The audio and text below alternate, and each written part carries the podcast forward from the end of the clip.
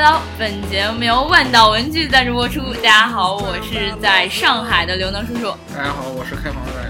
大家好，我是在大白的上海。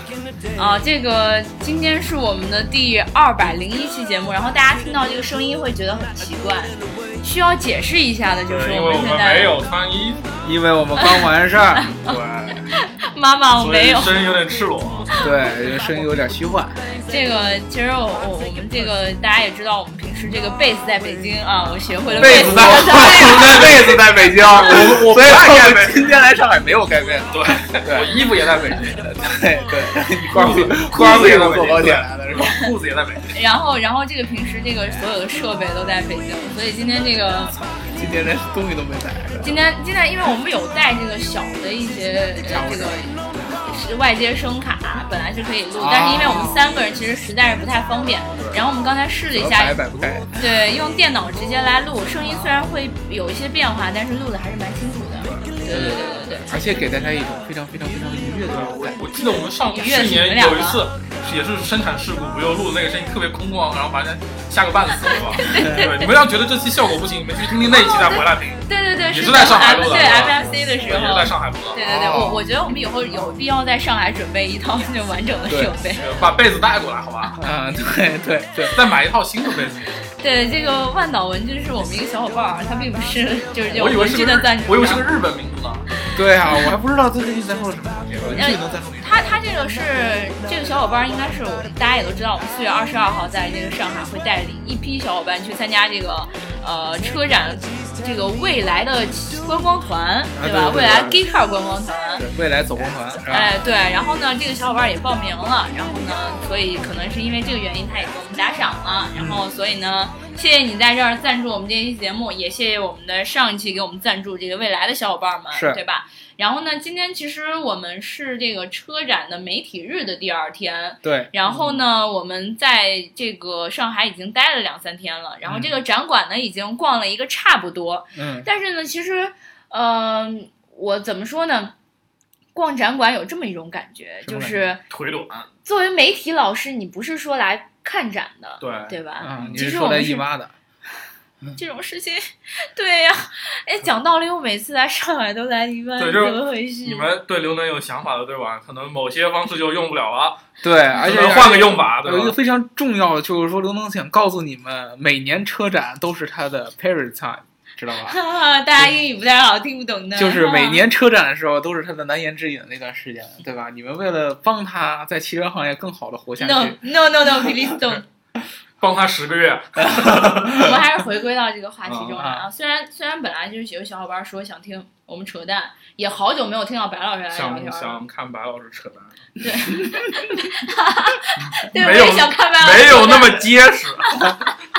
是这样。步子迈大一点就可以。对对对对对，白老师这次已经扯完了吧？我觉得。嗯，碎对了，稀碎。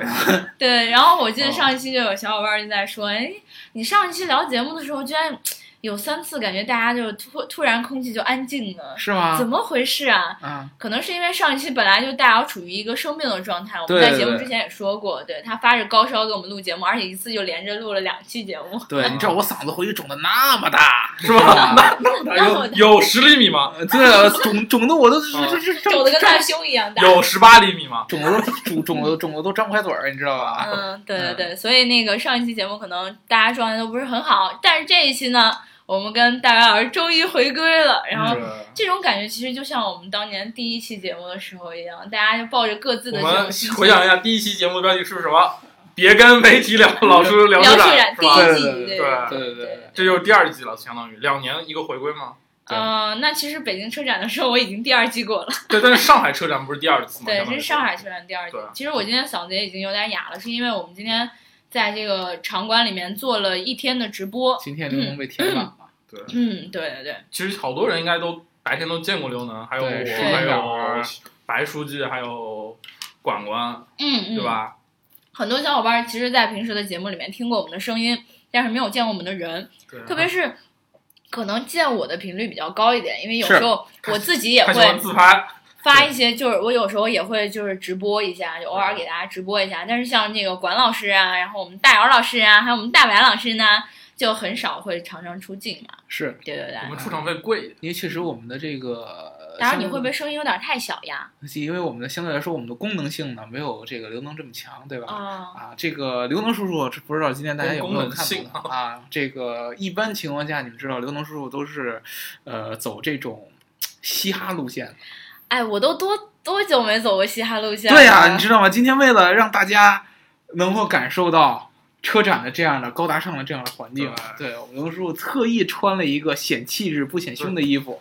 你不是除了胸以外，其他都挺像女的。我跟你讲，跟跟你们讲，是因为这样，就是我有一个特别深刻的体验，就是在前年车展的时候，嗯，我当时因为也是姨妈期，然后就特别怕冷，这两年倒是没怎么偏离啊，是啊挺是的啊，对对啊。真规律。然后，然后关键问题是呢，就是那个刚好遇到了上海那段时间很冷，嗯就春天感觉气温已经升起来，但是又下雨，然后整个展馆里面空调开的非常足，嗯，整个我当时记得很深刻，我穿着毛衣，穿着很厚的裤子，给我冻得不行。嗯。然后我就有了上一回的经验，我这一次其实带了厚裤子，对，嗯，没有那些东西。没有贼，没有贼，那个多我是上下穿了可多对那个。然后那个其其实车展第一天我是穿的那个长裤，然后穿的很厚，结果跑完很多个展馆之后，我整个人都懵逼了，我说怎么可以这么热？对，然后所以我昨天就是临时呢，赶紧就把这这个裙子也换上了，就是嗯赶紧怕太热了，然后到时候妆都花了，嗯，叫我怎么记得？对对，对对对，所以其实今天就是我们先不从这个直播来说起吧，我觉得还是要先从我昨天一些经历大家先来来诉诉苦，对吧？这两天被虐了，对对，这个首先我自己来说，是吧？嗯，呃，今年的这个车展跟别的不一样的，尤其跟北京最大的区别就是上海的车展的展馆实在就是太大了。对对对，这一段可以调到两年前听，其实一样的。其实是一样的，对对但是我我发现一个感觉，就是说，按理说吧，你来过几回以后，你应该对这个展馆的地形有比较并没有什么卵用。对对，但是你发现呢，你好像之前就是我们第一次。在这个上海车展的时候，刚逛到这个展馆，我们去的时候，当时是不只是路长，而且你还迷路。但是今年呢，虽然你可能迷路上面会差一点点，但是路还是一样的长。对对？吧？所以说呢，我们今年在这个展馆当中走的过程当中呢，还是非感觉非常非常非常的痛苦，尤其是你知道它是一个菊花的这么一个造型哦对啊，这个菊花呢上面有无数无数的小朵朵，对，呃一半儿一半儿的，每一个 我画面感好强不知啊！道不知道大家联想的是哪种菊花？对大家可能脑子里都有自己熟悉的那一朵对对对对对。啊。然后呢，这每一朵上的这个皱褶呢，都是一个 皱褶，对，你你知道淘宝上有那种卖菊印的吗？是吧？对，这个有点过分了，是吧？皱褶上呢都是它一共有八个皱褶，是吧？每个皱褶就是一个展馆。嗯，对。然后呢，比如说呢，它是从一，然后一二三四五六七八，然后八往后又是一，对，对，但是它你要走到对角线的那样的时候，你就要需要绕一个大圈儿过来，对，然后你要穿中间的时候呢，它也是一个绕圈儿的这么一个过程。这楼上不能穿，只有楼下广场才能楼穿。楼下有个大洞，对，啊菊花中间有个大洞，菊花中间有个也不知道什么东西而啊。而而你你要我跟你说。这个要是展馆的设计师听到你这么说，对不对？菊花这这辈子直接就撞死了，你知道吧？他可能有什么特别有故事，然后就设计出这么个东西。对对对对对，就是他展心里有一朵。展馆非常大，然后还有一个问题就是我们今年预告的时候就跟大家说了，今年的新的品牌太多。嗯，哎就包括传统的品牌的新的品牌，和有新的造车的。啊，对，就是以前从来没有见过的新的品牌，甭管它是说传统的品牌出来的子品牌呢，还是新的造车品牌出来的完全新的这个品牌，它都是一大堆的。我们之前跟大家预告的时候说什么蔚来啊、魏啊、什么 Linko 啊对对啊，对吧？各种各样的这样的，还有什么那个正道啊，对不对？嗯，对对啊，这些品牌都是出来新的。那你作为我们这样的这个媒体来说呢，这些新的你必须要看，对不对？让你新的看完了以后呢，你老的又不能不管，对不对？对对对对啊，你老的里边的新的产品，你像什么呃新技术什么各种。对啊，然后新技术你都得看，然后这些看完以后，你还要去看供应商，这是我们的一个传统。对，对一楼一楼主要是车厂，二楼基本上供应商多。对供应商呢，大家可能自己不是很熟悉，对不对？但是对于我们来说，我们必须得熟悉。我们必须要熟悉。对，因为我们居然是聊，既然是聊科技的话，其实在这个汽车行业当中，供应商是在科技方面是非常非常非常重要的。对比对对对车厂其实要更先进一点。我觉得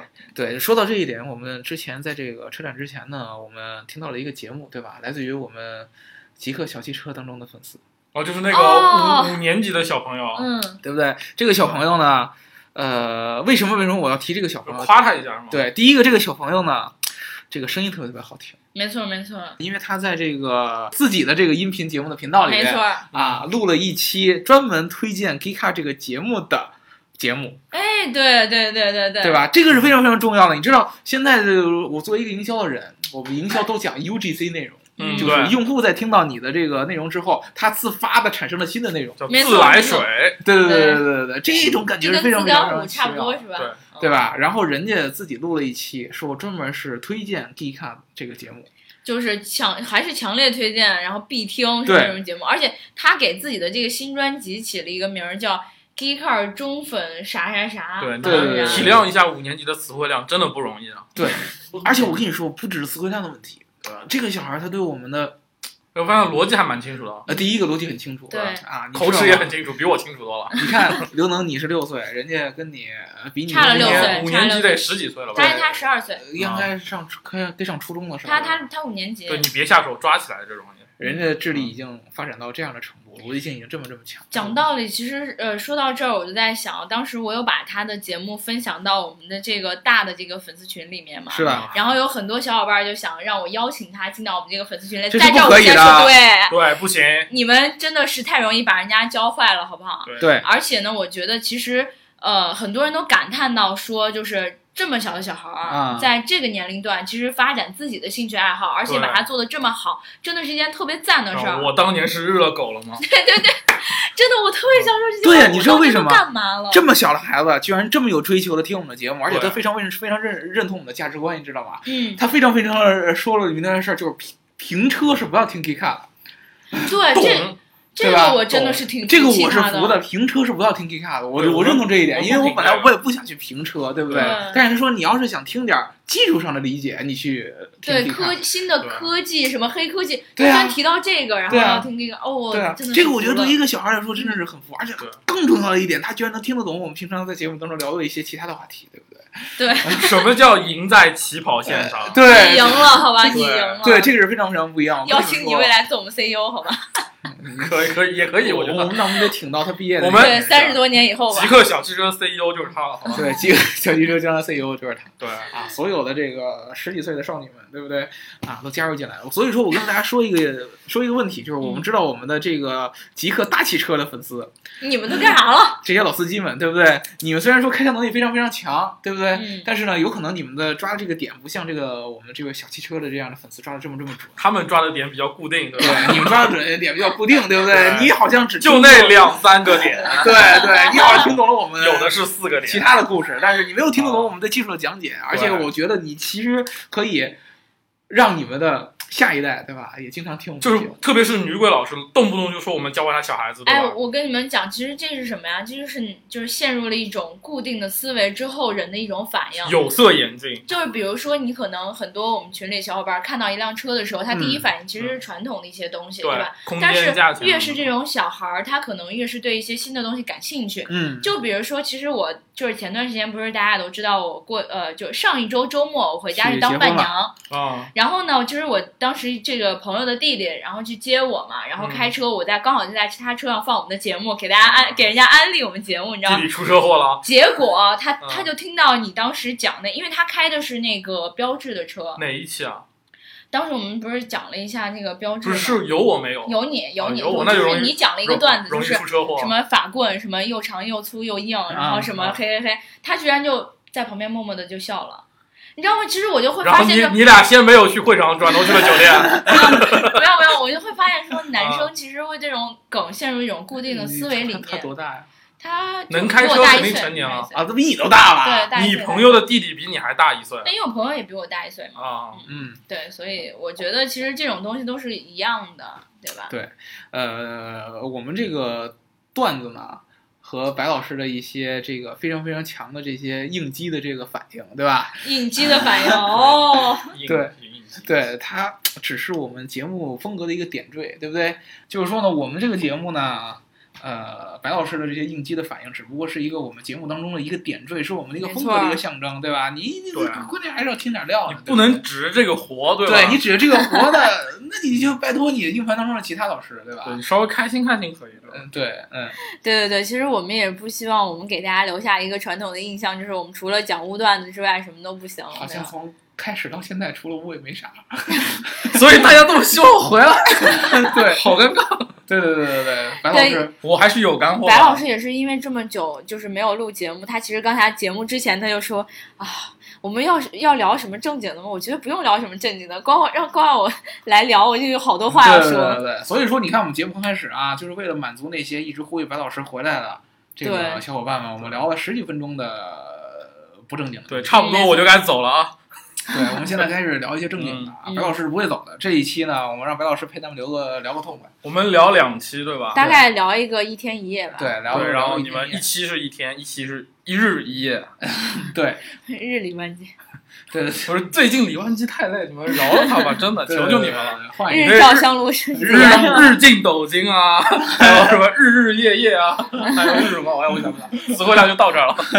日和，对，我们今天还是聊这个上海车展，对吧？嗯，呃，聊上海车展呢，怎么个聊法？我觉得，呃，我先说，我先说，我跟你先讲，我可以吗？我们三个人，嗯，其实。呃，就是干了三件三种不同的事情。对，这个路线是不一样的。对我们三个负责的事儿也不一样。对，白老师呢，更多的是报道路线。哎，对，我是一名记者，你们记住了。是贵客户路线。啊，对，还办展会路线。会客户和办论坛路线，就是我呢是一个特定的一个领域。刘能呢是这个观展路线，对，直播路线，直播和观展路线，就是刘能看的更多一些。白老师呢，这个报道更多。一些，我呢就关注专注那一个小撮那么一个领域和那几个客户，对吧？对对对。啊，所以说我们三个从不同的角度，先来说刘能他看的最多，就让他第一个说，对吧？嗯，对。我先睡会儿。其实我跟大家讲啊，就是我在这一次车展上，我觉得收获的特别多，因为其实我你跟小学生作文似的有意思。不是，不是，我特别开心。今天真开心，天气真好。其实就是因为在上一次上海车展的时候，那是我第一次参加车展，嗯，然后本来就内心比较忐忑，因为没有作作为这种媒体老师参加过车展，然后只是就是，呃，本来就是遇到生人还会有点害羞，然后也不知道该怎么办。现在是不要脸了，反正。然后现在就是有时候呃在车展直播也会觉得啊，那你们看就看吧，就会有这种心态，你知道吗？现在也没什么可看。你想看哪儿？对对对对对，所以呢，这次就是感觉自己也大胆了不少，然后会主动去看很多的东西，是，而且这次姨妈也没有很疼，对，这个是很重要。这这这这 这回来是小姨妈，这回来小姨妈，对对。然后其实我一开始受邀这个参加这个雷诺的展台的这个邀呃这个他们的一个发布会，但是我们雷诺没有范冰冰，这回没有范冰冰去年有，嗯，对。付不起两年的钱，太遗憾了。在当时，在我赶去这个雷诺展台的时候，我就看到了朋友圈。呃，今天直播嗓子不太好，大家见谅啊。看到朋友圈就开始刷彭于晏，彭于晏，彭于晏，彭于晏在沃尔沃。但是呢，因为这个大家都知道，我们这个极客卡尔有一个精神，对，就是工作优先，其他事儿都放后。任何一个人都应该是这个精神。当然，很多人我我到今天都没有找着沃尔沃站台。就别别让人家别人听见，是吧？我实在是来不及跑啊。嗯，对对，因为这个车展本来也特别大。嗯，对，上下两层，八个馆，十六个馆。嗯对。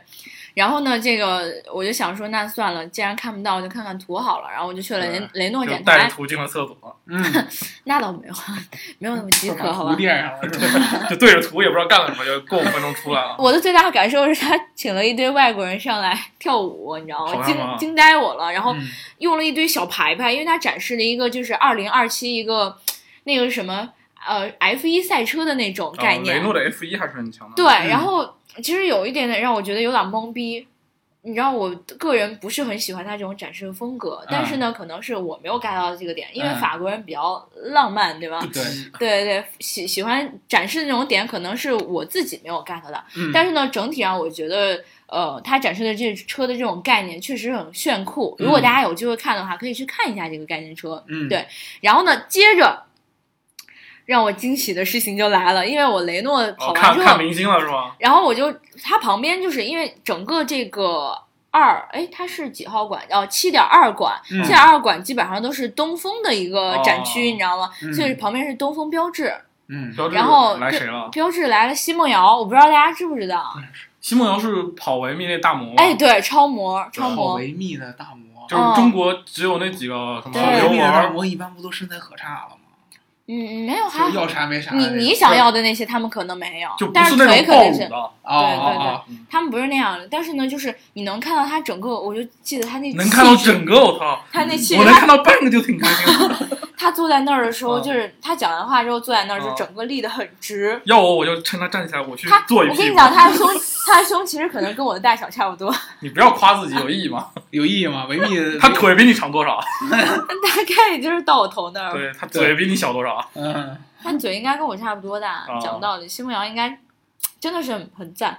然后呢，你知道，其实有能有的人咽口水了，咽咽口水，我也觉得是。对，然后我吧唧嘴。认认真真的看完他们发布完那个，对，看看雷诺都没那么认真，怎么看了半天你就看明星了呀，合着就是。嗯，顺便看产品了嘛。也对，这按对从他的角度来看，可以看看感受嘛，对吧？是因为其实我我真的是发自内心，我没没想到我能看到他们，你知道吗？我其实是抱着就是我去看看这些车是什么样一种情况，啊，然后呢这这会儿不要解释了。但是是真的我刚好碰嗯巧嘛，然后可能很多媒体老师都没能见到明星啊。对对对对对，反正是抱着看车的心态，但是一旦没有发现没有看到车，看到了别的以后，我这车就不用看了。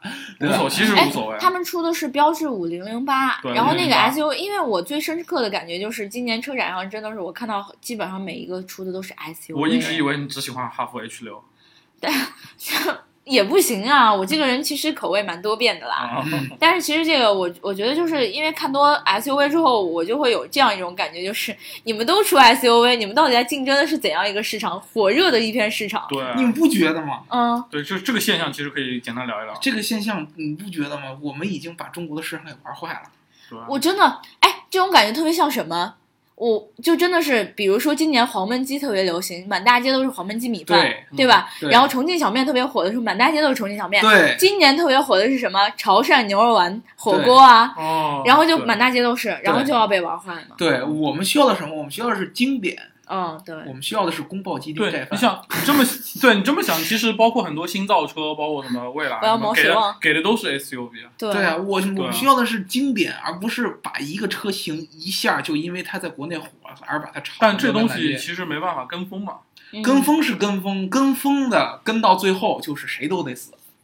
对，你知道吧？就是就是接着去跟下一个风，呃就就只能是这样。你你跟到下一个风，你得能续到下一个风，对不对？就包括我在供应商展上也是，所有的供应商都在讨论他们 SUV 产品的供应，是的 SUV 做的那些一些对非常非常明显，嗯你知道吗？今年这个供应商上面也会在，比如说长长城，好多人都在说，就是我在长城上用的什么。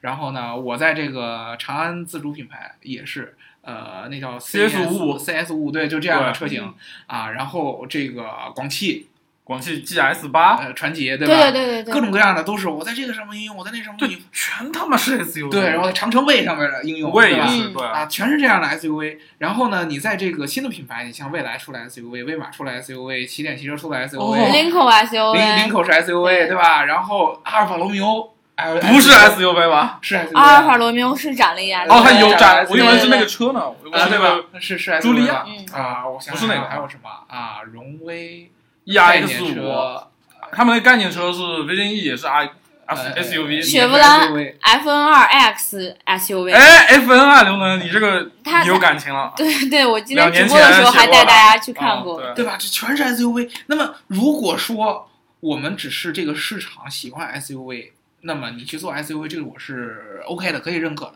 但是如果说你到最后你发现这个市场中只有 SUV 的时候，这个东西就要物极必反了。对，对啊，就这东西就腻了以后，SUV 这个概念就玩臭了。可能突然有一天，所有人都不喜欢 SUV 了，怎么办？对，其实你们发现，其实我们公司就是一个不喜欢 SUV 的公司，对我们公司其实没那么喜欢吧？我就没听过有谁特别喜欢 SUV。对啊，对啊，对啊。其实以前 SUV 更多的是一种特殊的一种存在，你知道吧？它对就是一个不知道满足了中国人一些心理。我们之前分析的很透彻了，我觉对得。对对，这那当时是一个特别特别具象的一个心理需求，现在变成了我们就只可以选 SUV？也是也是因为前两年的销量，比如说它确实证明这东西卖得好，所以今年都一股脑跟跟进来了。但是其实我觉得是有这样一个需呃，就是一个趋势啊，嗯就是虽然说大家都在卖 SUV，但是其实概念车里面出的往往是跨界 SUV，就它不单单是一个非常大的车，它其实更多的是把这个呃轿轿车跟 SUV 结合在一起。这就更可怕了。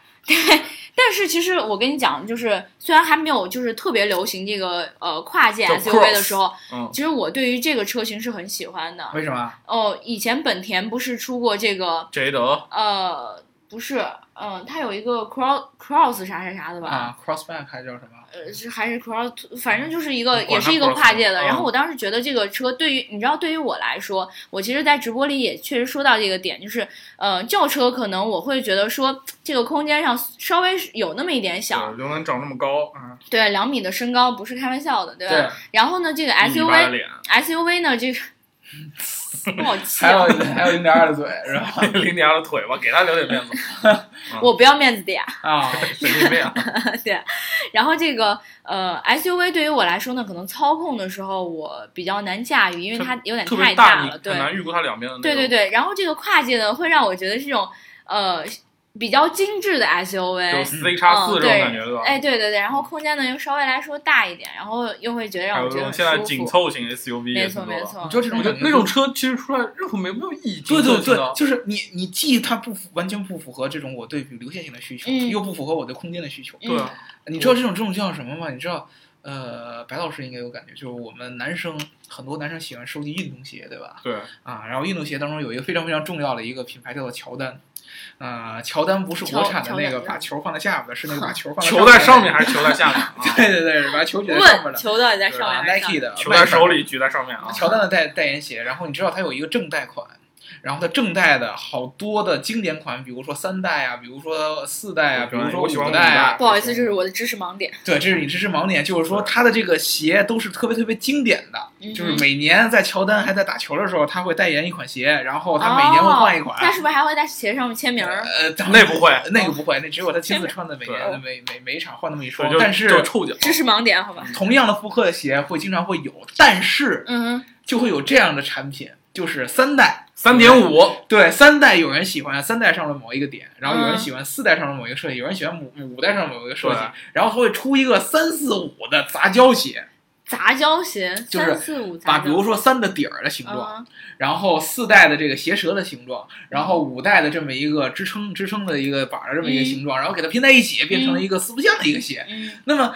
美其名曰说这个鞋集成了三四五的好处。但是你给真正喜欢鞋的人感觉就是，我既没买到一个三代，我也没买到一个五代，我也没买到一个四代，这玩意儿就是一个四不像，它就是一个杂种，你知道吧？是是这种感觉。对，就是哦尤其是对于这种，这这这种硬核的这样的粉丝，而且从营销的角度上来说，嗯你知道吗？我们其实是希望有不同的产品能够产生区分的，对，对，这样才说给用户的选择才有一个不同的理由，好去包装，好去嗯讲。你所有的东西都是同质化的，比如说所有的品牌都拿出叫跨界 SUV 嗯，啊，那么你所有品牌都跨界，那你还怎么区分自己呢？有什么区别呢？对吧？你很难做出一个区别了。那你的轿车更没办法再去突出了。大家都去买 SUV 的时候，你的轿车的故事都没有空间讲了。哎，真的是，我觉得如果以后跨界 SUV 特别火的话，SUV 也会卖的不是很好，轿车也不会卖的对啊很好。就以后世界上只剩下一种车型叫跨界 SUV。对，对我跟你说，我最大的这个这个这个这个顾虑，或者说我最大的这个这个这个这个这个这个什么忧虑呢？就是说，如果所有的车企都把自己一门心思去研发 SUV 的话，我喜欢的轿车就没有人关注了。对我喜欢的两厢车也没有人做了。对，然后嗯刘老师喜欢的旅行车也没有人关注。刘老师现在好像不太喜欢旅行车了是吧？了，不喜欢旅行车了他？可能因为买不起吧。对对对对对，这个这个这个这个就就就就就很让人不开心，你知道吗？我其实我今年发现一个很重要的感觉，嗯你你仔细想一想，今年特别火车当中有轿车吗？就其实有一部分，但是其实占的比例比较小，呃小很多很比如多。说荣威的 i 六，其对对对实相对来说荣威的会算一 E i 六 i 六已经比较早了嘛，而且而且它便宜，其实早倒是不早，也是最近出的那个电动版 E i 六什么的。嗯是是，对这这这这广州这车展今年上海车展其实到声量没有那么大了。对吧？这让我感觉是很悲哀的一件事，对吧？所以对说我但但其实你换个角度想，但是出了那些比较就是融合的车型，我就这么理解，不说杂交有点、嗯有点过分啊。对啊对对对，就其实因为整个中国的市场太大，其实还有好多人对这种东西还特别喜欢。其实倒是也有一部分，其实就是站在两个视角看，有的人会觉得，哎，就好心疼，就做成这样四不像。对对，有的，但是也有部分人觉得，哎，刚好我又想要这个又想那个。这就是我嘛。对 对对，所以说我觉得反正不同的见解不一样。对我们其实相对来说主观一点，我觉得我就不喜欢那样的车，对吧？对，因为因为是这样的话，就是如果说我以前我说我不喜欢 SUV，嗯呃，我既我尊重所有喜欢 SUV 的人的想法，但是呢，我希望我能保持我不喜欢 SUV，对，而喜欢轿车这样的人的一个选就喜欢两择的权利，辆车。啊，对吧？因为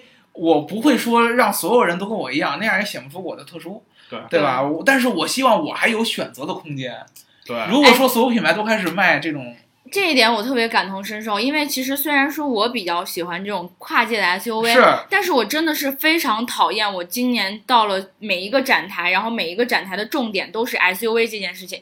我特别希望就是整个市场就是百花齐放、百家争鸣这种感觉？毛主席来了 啊！对你就会觉得说，哎，那我那我虽然不喜欢这个车型，但是我会知道它每一个点都有在发力，是就会你就会让我觉得说，你就在做 SUV，那你其他车做不做了？然后其他车你就拿一些老的车，不停的哎去进行一些他们也翻新。，其实车厂也是因为受这种利润的压力嘛，是嗯卖的好也没办法。因为确实这样，现在这个出的新的品牌太多，新的品牌越来越多呢，然后自主品牌现在越来越厉害，那么这个市场上分蛋糕的人就越来越多，没错没错，对？吧？然后呢，大家就为了把这个利润先做出来，把销量先做上去对，啊，然后风险降低了它的风险嘛。哎，降低风险，因为你其实可以这么想，SUV 有一个最简单一件事儿，它的量在短期之内肯定非常非常大。对，那么如果说呢，我又想把这个特别好的技术快速的推进，嗯然后呢，我又想在这个快速推进的过程当中保证我的利润利润率，那我一定要找一个特别量大的车。就只是哪个好卖做哪个嘛。对，那么现在最好卖的就是 SUV。那么至于未来会把市场搅成什么样，或者说我甚至于是我这个品牌下一步规划还能不能坚持做 SUV？分分钟万一 SUV 卖烂，当然这市场就做死了。对我就我害怕就是过两年就没人喜欢，就对到对，因为 SUV 其实还是跟还是一个很怎么说呢，很特殊的这么一个一个一个一个一个一个车型。嗯，呃，好多的供应商都跟我说过，就是 SUV 和坐轿车是不一样的。不一样吗？SUV 本来它的结构就大对嗯对对对，啊，然后呢，结构大了呢，它的成本又不能提高。哎，对对对对，哎，这个是一个非常非常好玩的东西，就是它做了大，它成本又不能高，它还要要有很多的科技配置在里边嗯，对，啊，因为它承载了很多人对科技的这种渴望。比如说，我希望整个家里都做到里边，特别是众泰这种呃，自主品牌的这对样，吧这种这类，包括吉利也是。啊对其实自对主在科技配置上，其实可能十多万块钱，它都可以放到自主二十几万，是合资二十几万的技术，它可以放到十几万的车里是去。它一打包先打包就给你一大堆给到你，对，对吧？这样的一个形式的话，将来很有可能这个东西一旦有一天 SUV 的量不够大了，嗯，然后你所有的自主品牌都只会做 SUV，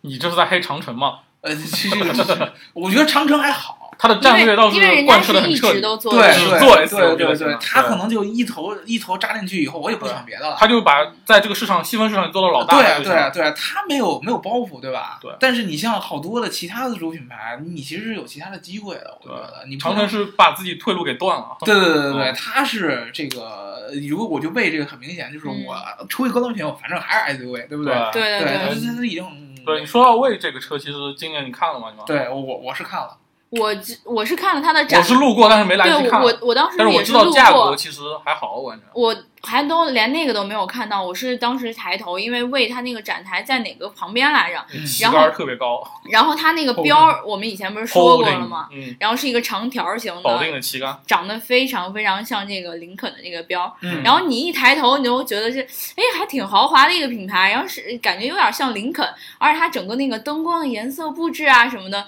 就让你觉得，哎，好厉害哦，肯定是一个特别洋气的品牌。然后你仔细一看，你才会发现是 V，，嗯，对吧？对，而且确实这个车的设有点计是以假乱真的感觉。对，我觉得其实相对来说，比之前哈佛的那种设计语言完全改掉了嘛，嗯对对就一个全新的语言，对，而且线线条比较现代，我只能这么说。是这个车呢，其实我才是觉得怎么说呢，能看出来他是用心在做。长城琢磨明白了，哎，我我真的是觉得，就是我觉得今年有一个非常非常重要的你在预告里都已经夸过他们了，你是不是提前已经拿了很多的？不是，你知道还有尾款没打过来你，知道你知道我我今等会儿宵年夜你请一下。我今天有一个非常非常特殊的一个感受，你知道吗？就是我原先一直会感觉，包括我觉得好多的咱们中国的汽车的用户也好，还是嗯媒体也好，还是所谓的这个车评人也好，嗯呃，对自主品牌都是站在一个批判的角度去看，大多就是不说批判吧，质疑。啊质疑你对是跟随者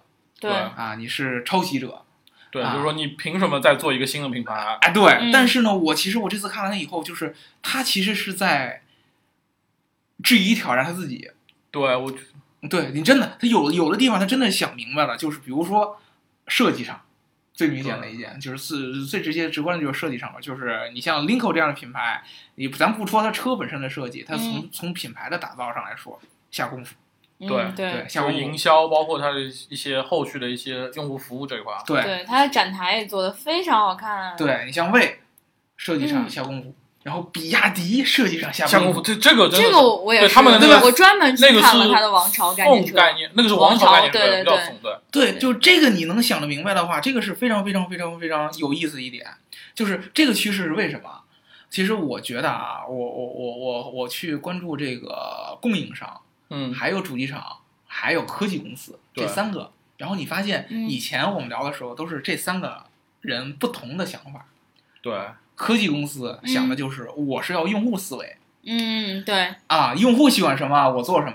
比如说我做手机的，你嗯，像罗老师就是经常的就是想用户场景，用用户的某一个小习惯。行走江湖靠的是用户体验。哎，对对对对，就对就靠靠着这个。个爆炸的那个，对，然后呢，我这个东西做出来了以后，如果产生了任何的这个风险，我可以快速的迭代。对，因为科技公司的产品相对来说没有那么重。对，就是我先想一个用户的一个痛点，然后我去解决它，然后用户如果说这个痛点没有解决好，然后造成了用户的一个很多很多下一版就，改呗。我下一版就改。嗯，这是科技公司，整车厂呢都是求稳的，老哥特别特别稳。他们因为步步伐比较慢，而且比较稳，对，因为以前都是传研统研发其实周期也长嘛。对对都是传统大车企，传统大车企包袱特别多。它的研发经费也很多。它研发经费很多，但是它包袱特别多，你知道吧？就是对他们就是带着镣铐，而且很多很多镣铐。对，就是我的品牌做到了一百多年，今天我就是靠稳做下来的。那么我之前的品牌呢，呃，如果说我一下尝试一堆新的东西，那么如果说它卖的不好，就是把之前招牌砸了吗。把之前的招牌砸了，把我的股东的权益都砸了对他。考虑的是一个盈利嘛。没错，对啊，对啊，我今天财报以后，你说我作为一个 CEO，然后今年我的一个决策让我的这个整个品牌受到了打击，我的销量受到了打击，他不可能冒这样的风险。对，对，然后流失了以将来的用户的发展程度，他不可能冒这个风险，所以说他只能一点一点来。你一定要告诉我这个东西，这个技术一定能成，一定是一个非常成熟的，对不可能让用户在这个用到这个产品以后有非常大的抱怨的机会或产生。你像比如说像之前蹦蹦机那样，就这样的这样的错误在汽车行业是无法想象的。对，就相当于你那个大众排放门这种影响了。呃，对，呃，这这这是东西无法想象。发现大众排放门都它都好在有一点，就是如果说没有人把它爆出来，用户自己是发现不了的，对，对吧但？其实影响力其实破坏力是很大的。甚至于比这还要大。对，对，嗯因为用户本身，你说大众排放门，用户可能从道德上会谴责他，但是他不会说害怕到我车开着开着会炸，对不对？对对对对对汽，车要会炸也挺牛逼的。对，这个是完全两个概念，对不对？这个所以是传统的这些大的这个呃车企啊，德系的巨头啊，嗯日系的巨头啊，它都会依靠着自己的那个传承一百多年的那样的品牌战略走下去。日系品牌就是什么节省油耗啊，然后性价比高啊，啊耐用啊；德系品牌就是要豪华呀，要有经典的设计。你看德系品牌那个脸儿一直都稳重不换，你今。年那个新武器，我还是看不出什么很大的区别，从外观上。五系其实今年在外观上的也是一个七系往下的延伸嘛，相来说对对，就是有一点变化，但是你还什么是那一套。小七系嘛？不是？对，就是还是一脉相承。那其实奔驰也是这个道理嘛，小 S。对对对，奔驰可能就是前两年那个设计变的时候已经算很牛逼了。对，奔驰其实前两年的突破特别大，我觉得之前一段时间。啊，对啊，就是你能看出它，它突破要攒好几年的大招。嗯，对，这就是就是它突破一下能被人吹好几年，对对对对对对。但是现在你发现不一样了，就是这些自主品牌进来，他们嗯他们其实相对来说底也不是说底线比较低，就是包袱比较少，我觉得。对自主品牌的包袱不多。对，造一个新的品牌来说，更加更加，其实这个试错成本其实是可控的嘛。对，它在品牌上没有包袱，你知道吗？对就是我本来本来品牌形象就不你。们都骂我不行，说我烂，说我 low，对对吧对对对啊，我可能只有一些，那我就做个好看的给你看，你看啊对啊好看吗？我可能就是我只有在一些资本上有包袱，对，比如说我也是一个大企业，我很很怕自己活不下去。啊，我怕自己活不下去，然后我品牌又不好，品牌又活不好，我可能就活不下去。他是出于这个危机感。那么他要做的事儿就是快速的把所有酷炫的东西都往我这儿扔。对，没错没错，就是你觉得我这不行，我把所有的你说的不行都给你改了，你看对行不行？对嗯你，你们德系品牌走科技路线，奥迪卖灯是吧？宝马卖驾驶体验，奔驰卖内饰，对卖卖内饰，对吧？你这一个新一级融到一，起，对吧？对你新一级弄两个屏屏幕拼在一块儿，我给你三个屏幕都拼在一块儿，我给你拼一排屏幕，对不对？对所有的十几万的 SUV 车嗯都要有啊，这个车载的大屏，对，还有液液晶仪表有液？晶仪表，对前不管大前装 HUD，对对吧？？这个能能搞上都给我搞上，灯灯起码是 LED 的，对吧？哎，其实说到这一点，我就想起来，就是今天我们去了那个伟士通的那个展台，因为嗯伟士通也是。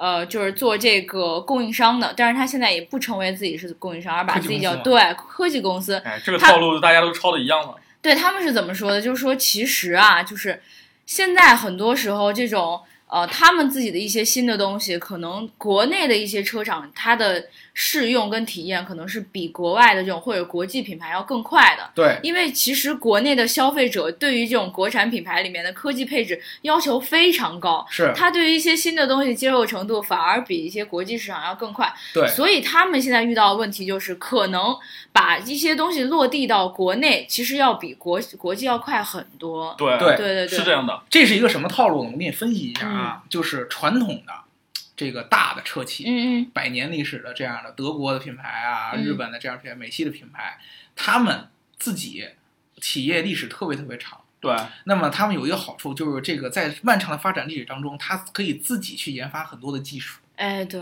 对，因为它造车的同时，它又得有未来的技术储备，它得做这种长远的规划，这是每个大公司发展的规矩，你必须得嗯为未来几年你不能做做技术储备做是空反正你每每你每买到的新车型都是三年前，起码是三年前规划的对，因为它有稳定的利润收入，它可以做这个未来的规划。对他们的研发其实也是特特别稳定的，就是规规特别规律，就是早九晚五，嗯然后每天什么干什么，其实他们都能猜出来。对。不像是那种就是新的科技公司，对就熬夜研发出来。五加二白加黑，对，比如说你像现在特别火的 HUD 嗯，对。前装的，可能大的车企在五年前十十几年前就有啊，就提前就规划好了，就是未来可能出现这么一个东西啊，我先把它这个技术储备起来，我有自己一套研发的逻辑，然后将来我就差市场成熟以后把它落地到这个量产产品上啊，到时候把那个成本降下来就 OK 了对。啊，这是他的逻辑。所以说，真正到量产产品当中的时候，它的需求特别特别的明确。我的 HUD 我自己有原来的一套研发逻辑，嗯我知道怎么做。我只需要找一个供应商，按照我的一个需求方案嗯把它给做出来就好对，两边碰一碰嘛，相当于说我提需求，你给我做完就行。哎，对，你的研发不用给我太多，不用不用你告诉我怎么做 HUD，我自己以前知道。我要什么效果，我告诉你方案，你给我把它做做做出来就 OK 了。啊，然后成本控制到我要的那个范围。对我可能只有这个 HUD 当中的某一个小模块，比如说车联网，我还没没没想明白呢，嗯对吧？怎么把它跟车载大屏互联起来，我想的不是很明白。你有什么方案嗯，啊？你给我拼到这个包里边。至于你的那些其他的，你说你在 HUD 上有什么花里研发理解胡哨的那啊？种。你说你自己的车机系统有什么亮点啊？无所谓的，我用不着，因为我自己已经有一套。对，我可以看看，但是我不一定用你的。对对对，这个东西其实对于供应商来说，他们很很很难受。我今天去这个呃也跟供应商聊，他是跟我说，你像宝马呀、这个奔驰啊这样的大品牌，一个 HUD 这个东西给你的要求，厚厚的一个跟词典一样的大对，我那天听谁说，有一需提议需求得有他妈的一千多页文档。对，这就就是你要给我这个某一个车型上的一个 HUD，你给我对，一个产品你要供给到供应商就是一千多页的需求。非常非常细，他已经把所有的需求给你想明白了，你就负责给我把这东西给我做出来。哦，对我也是听供应商说的。对，就你给我，你就给我把这个东西做出来。那么你你你就这么想想，这个东西第一非常非常的要求非常非常刻薄，嗯你知道吧？因为供应商的研发的路线和整车厂的研发路线不一定完全一致的。对，你先得去照着他的适应。哦，同时呢，你自己的发挥空空间特别特别的小，你只能按照他那套需求来。对因为说实话，人家是客户爸爸，嗯，人家给你钱了对，对对这种这种特例，我觉得只出现在像那种博士这类巨头上，就是举某类产品，对比如说人家都是 ESP，啊对吧？我全球的标准是我定的，不好意思啊，对对对对吧？是这种对对对对，就是可能这样的供应商在某一领域是有有有回一家的对，就是你是乙方爸爸，可能是这对对对对，但是大部分都是不可能的。对大部分都是按甲方需求来。对，就像博士这样的品品牌，这样牛逼的供应商，他也只能在某个领域下对，就像就像说，我是这个东西是我发明的，对吧？对，因为这东西可能只有我能供，对你只能按我的来。如果说有可选可选择可选择空间的话，比如说 HUD 你做不了，那另外一个人可对，以做。先锋也能做啊，对啊，对啊，对啊，我就找他做大。陆这个也能做，他的议价能力非常非常强，这个供应商很痛苦的，我必须得按照每一个不同车企的不同的要求去做定制化的东西。嗯，对，他自己的技术实力体现不出来，他自己如果有一套非常好的成型的一套完整的科技配置，他只能把这个完整的这套科技配置给砍开了，强行砍开。对，嗯其实车厂来说，他们选择的东西就是我窄你这一块，窄你那一块，然后全部填到自己里面就完事对儿了。对对对对，可不就这样吗？就就跟你买菜一样，所以你不是从一家好多。想说我要提供一个什么整套解决方案，其实对车厂来说是一个对啊。比较不现实的一个场景。对啊嗯，对。其实我就给你举个例子，比如说我们举博士，嗯博士自己最简单的就做车内的一个智能座舱，对吧？嗯博士自己可能他有一自己一套完整的解决方案，就是我的车里边儿我可以给你做呃中控的导航，我可以给你做呃智呃数字仪表，对。我可以给你做呃抬头显示，我还可以给你做智能后视镜，然后我这一套全都在同一个软件条件之下，对。对，那么我的操作系统都是一体的，嗯嗯，我的交互都是串联打好的，这一套东西特别特别完美，交给你，结果宝马告诉你我就要 HUD，对，我不要你那些，对啊，我就要 HUD，那我要 HUD 呢？过啊。首先，你这个 HUD 的硬件的解决方案跟我的解决方案是不一样的。我的接口接给你了以后，你那套用不了，所以说你首先要先按照我的硬件解决方案去做我的 HUD，这是第一个。比如说我的显示的亮度要更大啊比如我的说我屏幕就要喇模小。啊，我的前装一定要投射直接投射到屏幕上，而对呃投射到前挡风玻璃，啊不能有不能有一个翻盖。个翻盖，对。对对对，就这样的问题。然后完了以后，他又告诉你，软件我自己已经开发好了。你的那套所谓的可以所有屏幕上交互的东西我用不着，因为我自己有一套我觉得更牛逼的，呃更牛逼的软件，而且我的车机找的可能是另一家供应商做的，对就我就想让你做 HUD，对对吧？所以说你的那套东西根本就没有在我这儿应用的空间。那么你想，作为博士来说，他做这么一大套东西，到最后只能把 HUD 的硬件拿出来，还得照着宝马的需求对，改一改。出来单独卖，只能这样。对他所有的其他的研发都是白费的，在这个在在在这个呃应用场景当中，在这个客客户当中都是白费的。那么他很痛苦，你知道，作为研发那个人，我研发这么一套东西，到最后这么大一个车厂拿了这么大一个量，我都落不了地，对，对，很难受。这个是他们一直合作起来的时候，就其实这个问题到现在都存在，对你因为毕竟是乙方嘛。为什么国内的语音用不好，不好用？其实有一部分就是这个原因。对你国内的语音供应商和国外的零件供应商两边不好接，对，接不到一起去，嗯对对对啊，对吧？谁谁谁本土化做的很差啊，谁都不会向谁改，对。对吧？就是出现这个问题。但是为什么自主品牌牛呢？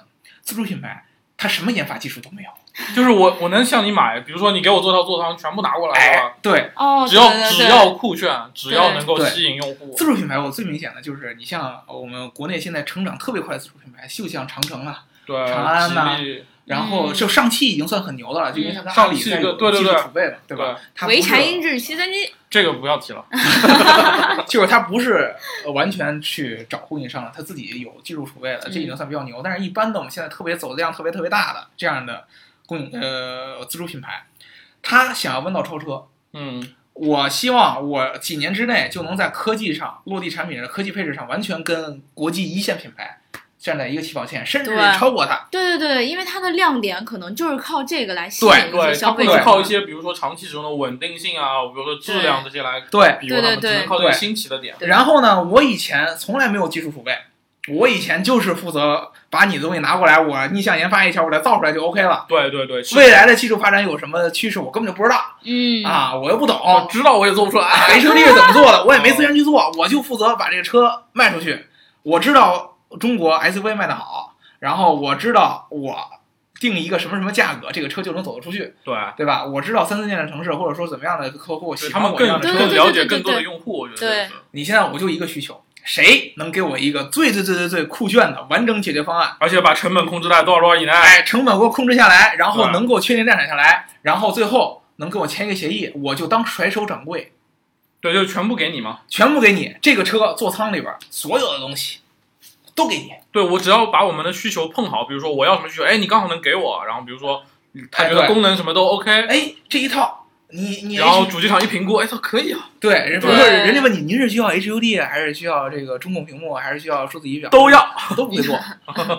对我我我我都要，但是我都不会做。你告诉我怎么做，对你卖给我就行。对你告诉我怎么。其实我觉得国产的这种车更像是小积木搭起来的，对因为其实他们找的就比较就是比较完整的供应商去做对的。对对对，他们其实更喜欢那种打包方案。对这样的自主品牌，你知道吗？这个是目前好多供应商的香饽饽，对对对是这对样，啊很多供应商因为相对我我们接触多一些，其实能从他们那边听到一些口风，就觉对对得，对对对，哎，现在自主品牌都比较激进，然后可能给他们卖东西对西对对对，就就差说人傻钱多了，可能。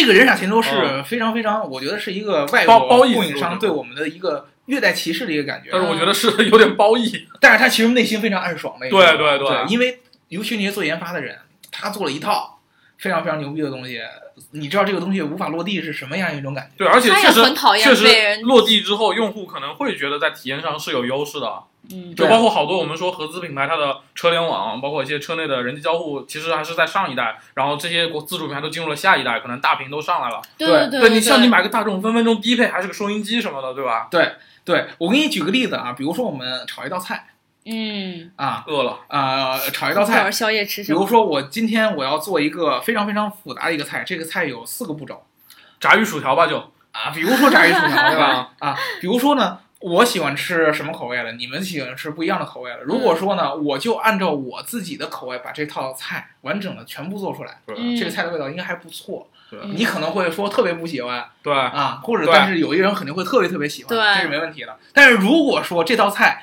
变成了我做第一步，你做第二步，刘能做第三步，然后最后炒出来的菜可能谁都不喜欢，对，因为这个菜是四不像的，对，可能这个菜突然会非对，常你又要顾非常难吃你的口味，又要顾他的口味，对，这是不可能的，是调不到一起的。就只有一个人把它都做下来，你才能让这个人把他的优势全部体现出来。对，每个人做一步，那么谁的优势都体现不出来对。啊！就是这么一就句做虾的可能性因为要比做其实它好的还大。有时候更多的，我觉得是需要内部需要去互相去妥协一些东西，而在这个里面的妥协，其实就是把这些消费者他可能一些用户体验就对牺牲进去了。我觉对，所以说为什么现在自主品牌的产品能做的这么牛，背后其实很重要的是供应商在朝着他们在在在倾斜。所以为什么说供应商把自己叫科技公司？对，对这是真的，就是你们在这个呃自主品牌上看到的很多的，你比如说像吉利嗯，啊，包括现在的长安，嗯能看到这么多的科技配置，在一个十几万的一个车型上就能看得到。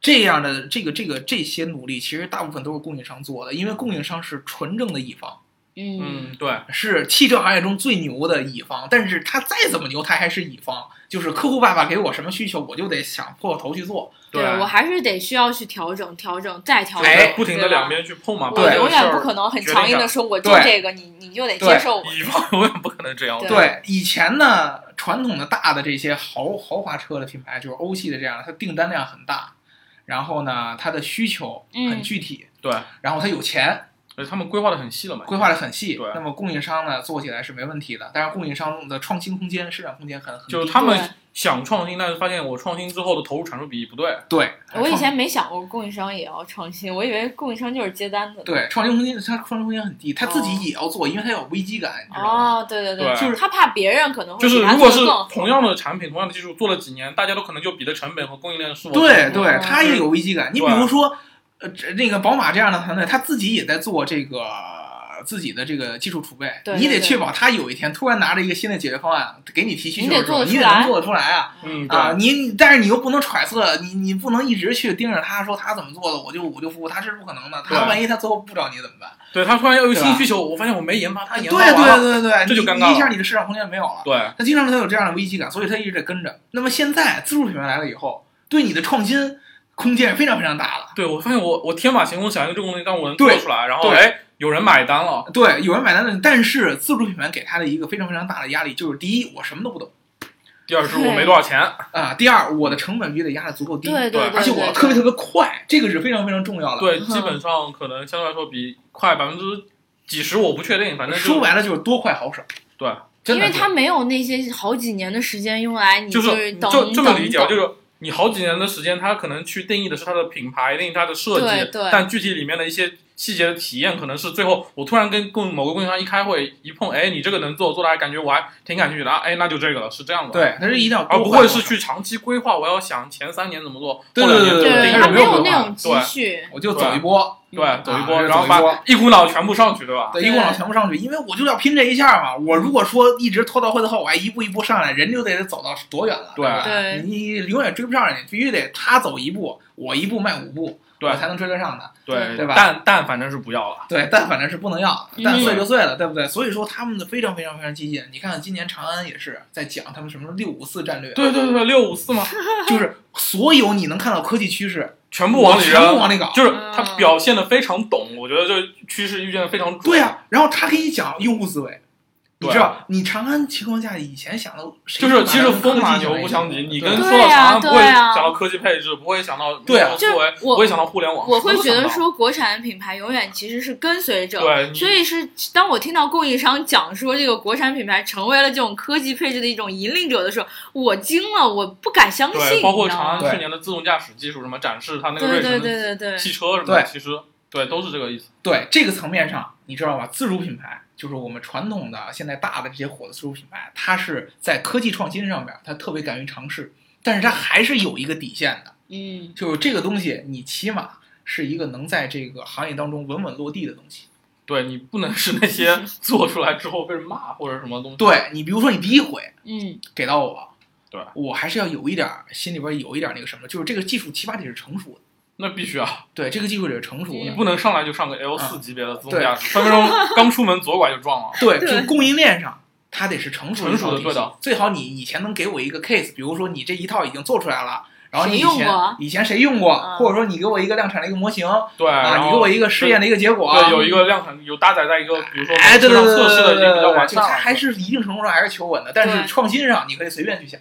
对只要你能做出来够稳，创新上你可以随便去想，而且我对你没有限制，你谁能做的越多，一套做的越满越好。对这是自主品牌，所以说在这个层面上，我们能看到越来越多的这个自主品牌可以拿整套的科技配置还特别特别便宜给到你。对，然后还有一个再往前走一步，就是新造车品牌。其实我们今天就是这个上半场先聊到这儿，因为我们紧接着就要聊下半场了。我给给给给你们总结一下，哎，对，就是为什么要说这么一句话，就是跟大家说，我今年觉得一个非常非常明显的一个趋势，就是自主品牌会成为未来中国发展的一个特别特别明显的一个爆发的点。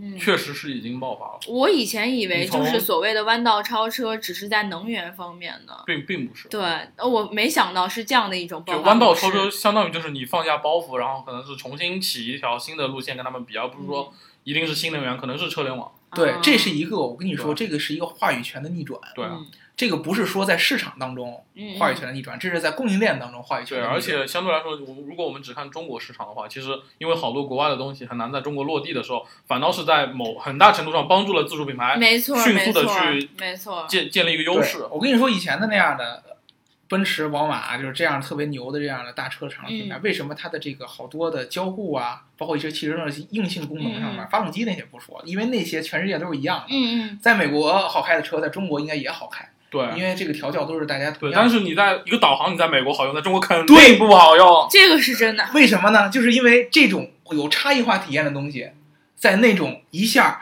呃，你提供 A，你提供 B，你提供 C，你提供 D，那就是哪个国家可能都不好用，对，嗯对吧？它永远都拼因不到一起因为里面会有一些内容服务商和一些叫做服务供应商。对，他们在忙着什么呢？他们并不是没有努力研发，他们的努力研发都在满足如何去解决不同厂家、不同供应商之间的技术冲突。对嗯他没有时间去关注用户体验。嗯那么现在自主品牌来了，告诉你说，首先我的车就卖中国，对，所以我一定是针对中国人的习惯哎去设计的。我就卖中国，这是第一。我就追求中国的用户体验，这是第一。第二个，我希望一个供应商能把所有东西都做掉。那么我对你有非常硬性的用户体验要求，你不用不要去给我管美国市场，不要去给我管欧洲市场，这个市场我也卖不出去。就把把对中国这就是我的市场，我就给我弄成很大。中国市场。第二个，我不会给你制造太多的供应商和主机厂之间的任何技术冲突，你踏踏实实都给你，你就把你自己最大的能力做出来，对你做开心就好。你做开心就好，你只要给我提供，然后我也开心。那么你想想这样的一个区别，让供应商能够非常非常专注的去解决中国的用户的需求，对，那么你的产品将来体验肯定会越来越好。所以说这个趋势，如果说你看明白的话，将来自主品牌按照这个走下去的话，它的这个产品的核心竞争力，尤其是在用户体验上的优化，会越来越好，越来越好，越来越好。对，你以后会发现，可能发动机 这些需要长期技术积累的这样的传统这样的技术，可能这个还是这些国际品牌做的。没错，但是如果说你现在去讲人机交互啊，啊，你去讲一些科技配置啊，比如说专门符合中国道路的一些驾驶辅助功能啊，对，比如说专门符合中国语音识别的一些导航啊、语音控制啊，啊这些东西的话，肯定是自主品牌将来可能会做的。这其实这就是弯道超车，这个是一定程度上弯道超车。如果说说换道超车，对你现在，因为大家选车的时候还是看这个发动机，可能比较多一些。但是将来越来越多的选择空间，你会看到特特别是当你不需要去再去太多的感受你的驾驶体验，对你手和脚还有脑子会放松出来的时候，对吧？对，那么你的购车的对，我就我就想，我坐这车的时候，我说我就睡一觉舒服，然后看点东西看得爽或者怎么样，对吧？对是考虑这些问题的。对，现在就是这个是一个非常好的一个机会。这个是在转变的节点上，我觉得。对，就是你现在就是一定要抢在那些巨头没有缓过劲儿来的时候。对，其实他们缓过去，但产品还在三年前，对卡在那儿。还卡在那儿而且我觉得也是因为就是他们要顾及的这个国际市场真的是太大了。而而且他们传统的供应链，我跟你讲，他们已经注意到了。对嗯肯定是下一个部分就开始聊这个。对，我们今天先结束上半场，对，那我们今天这一期节目呢，就先聊到这儿。如果大家想要加入我们粉丝群的话，记得要在后台留下你的微信号。对听节目呢，要记得点赞、打赏和评论，点赞、打赏和评论，点赞、打赏和转发，转发、转发和转发。然后呢，如果你想要听白老师一直跟你在这叨不叨呢，就一定要记得给他打赏一波。好了就先这样啦拜拜。哦拜拜。